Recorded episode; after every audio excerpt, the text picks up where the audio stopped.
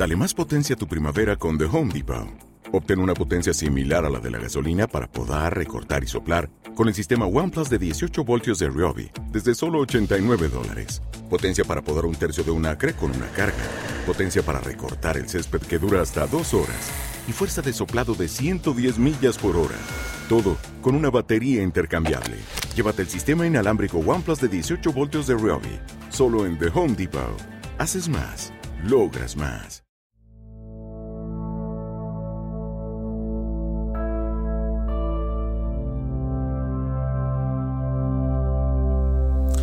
Amigos, bienvenidos a una nueva edición de Reflexiones de una mente distraída en nosmiran.com. No tenía intención de hacer eh, tantos programas o tantos eh, espacios de, de reflexiones de una mente distraída seguidos, pero las circunstancias pues un poco me han hecho hacer este nuevo vídeo de hoy.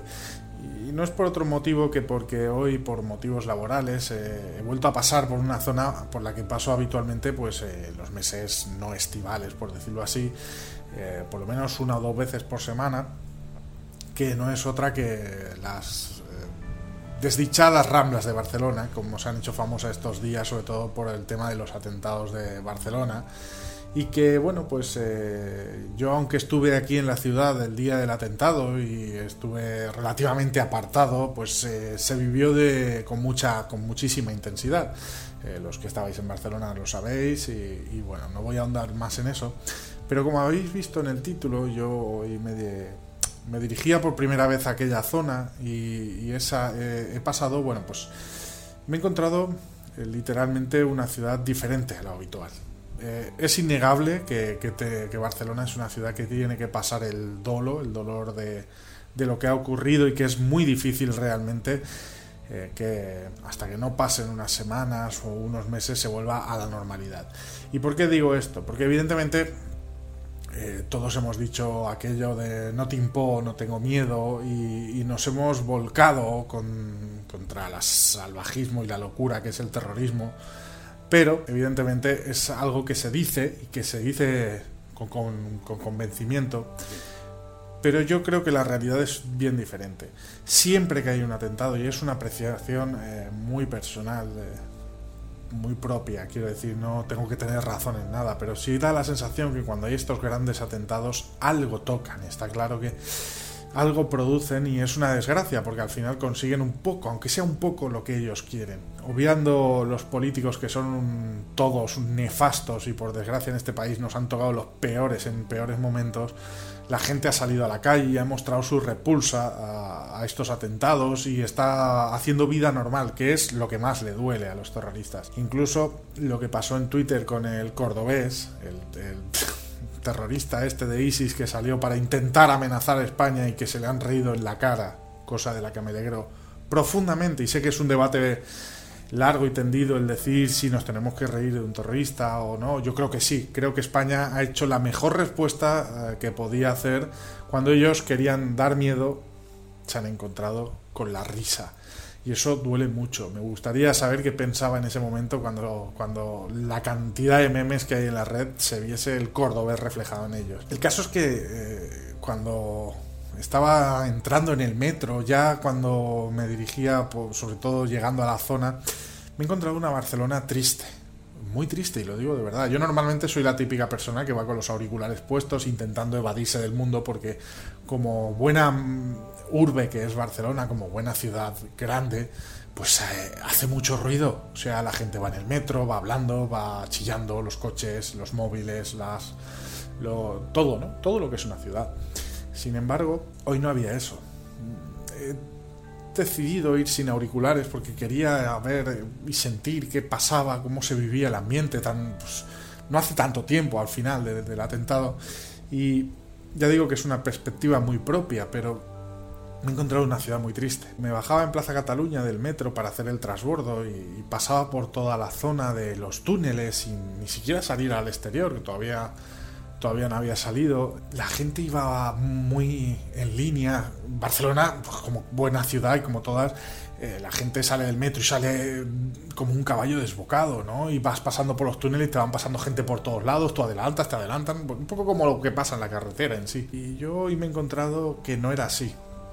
Me he encontrado que la gente iba muy en línea. Eh, en el metro todo el mundo estaba cabizbajo, casi todo el mundo, evidentemente. Pero no estaban mirando el teléfono. Y me ha sorprendido porque mucha gente no estaba mirando el teléfono.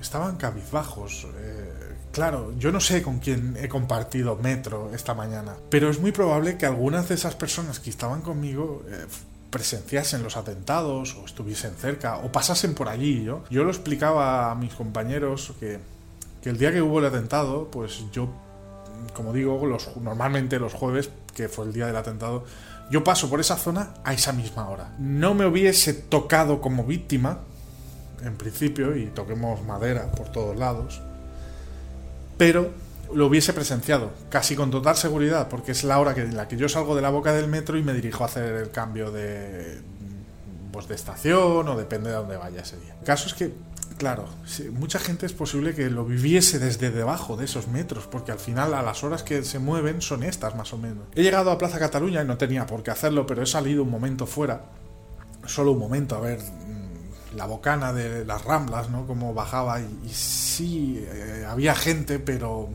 Y para ser hora punta, había silencio, mucho silencio. Y el otro día escuchaba en la radio un testimonio que decía que estaba deseando que que los vecinos se quejan de las ramblas por el extremo, por la cantidad de ruido que hay, eh, de los extranjeros, de los de aquí, o sea, las ramblas es, la gran vía de Madrid, por decirlo así, son calles muy, muy, muy transitadas, ¿no? Y ese vecino decía, estoy deseando volver a escuchar el ruido de las calles. Y es verdad, he salido a mirarlo por curiosidad propia y solo se escuchaban los coches.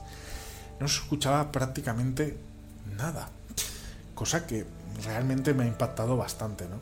Entonces he bajado, he vuelto a bajar porque mm, donde yo hago el transbordo tenía que bajar de nuevo y en el siguiente trayecto, que, trayecto que no es eh, el metro sino los ferrocarriles de la Generalitat, pues eh, me he encontrado lo mismo, ambiente muy apático. En estos ferrocarriles van, se dirigen hacia, hacia la zona norte de Barcelona, digamos, y suelen ir bastante cargados de, pues, eh, de gente eh, muy dicharachera, y no lo digo de broma, sino que incluso a veces a mí se me hace molesto, ¿no? Por eso digo que voy con los auriculares. Eh, pues es gente joven que va a los colegios, ahora no se época de colegio, mucho trabajador, trabajador de hogar, mucho mm, como yo, ¿no? Currela, por decirlo así. y todo estaba en un sorprendente silencio.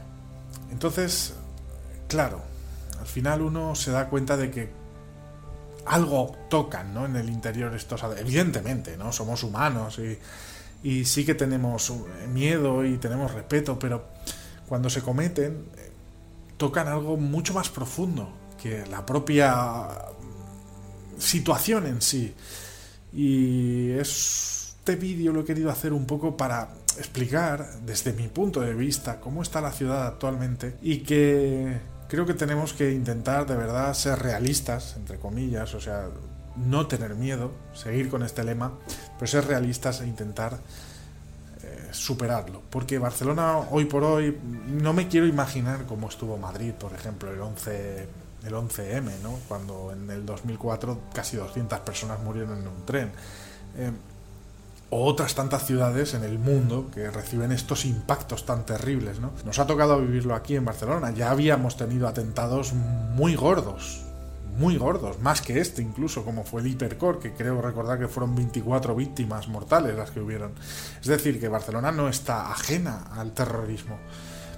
Pero sí estaba ajena al terrorismo de corte yihadista, islamista, radical y creo que le ha sentado, le ha tocado más profundamente de lo que eh, mucha gente puede llegar a notar o a ver eh, desde una distancia como es lógico. Este vídeo es un poco para intentar explicar la situación y dar ánimos a todos aquellos y aquellas que vivieron aquel día, sobre todo de forma muy cercana, y decirles pues que, que es normal que nos sintamos así, que os sintáis, sobre todo los que estuvisteis allí presentes viéndolo así y que es algo que tenemos que superar, que evidentemente eh, no van a poder con nosotros, no van a conseguir nada. Y eso los que han quedado vivos, por suerte o desgracia, lo verán. Verán lo absurdo que han hecho, verán que da igual, has atentado y no has conseguido nada más que dejar un, familias destrozadas y ya está. Y ya está porque el mundo va a seguir. ¿no?